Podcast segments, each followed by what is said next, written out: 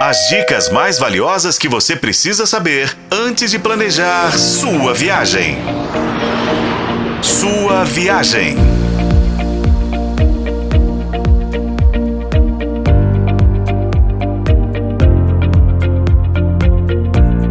Bem-vindo à sua viagem, o seu canal de turismo na FM O Tempo.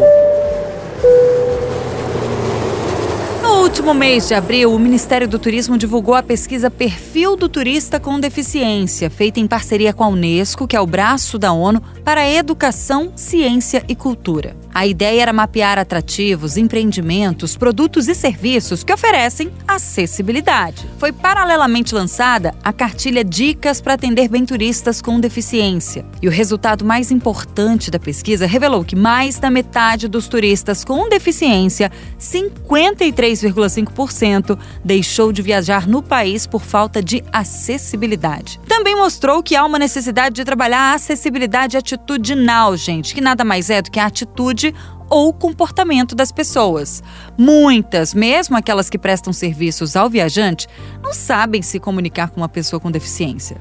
O programa Turismo Acessível veio para entender o que esses viajantes com deficiência precisam de fato e o que, que pode ser melhorado.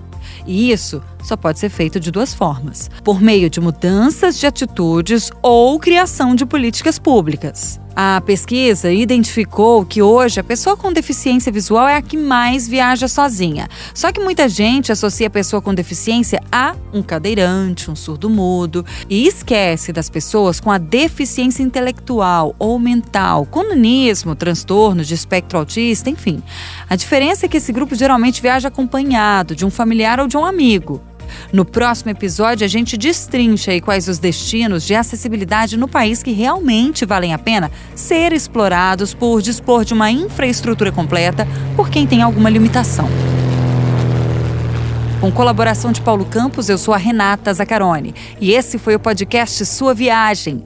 Acompanhe pelos tocadores de podcast e na FM O Tempo.